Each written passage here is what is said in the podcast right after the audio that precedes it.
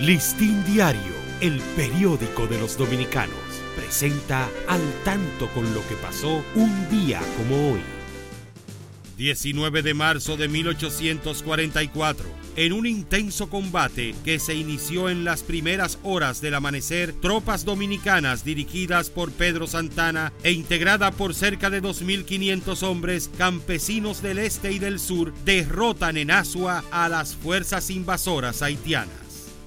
1845, doña Manuela Díez, viuda Duarte, en cumplimiento de una disposición del gobierno, sale exiliada del país con destino a Venezuela, acompañada de sus hijos Rosa Protomártir, Manuela Máralos, Filomena, Francisca e igual número de nietos.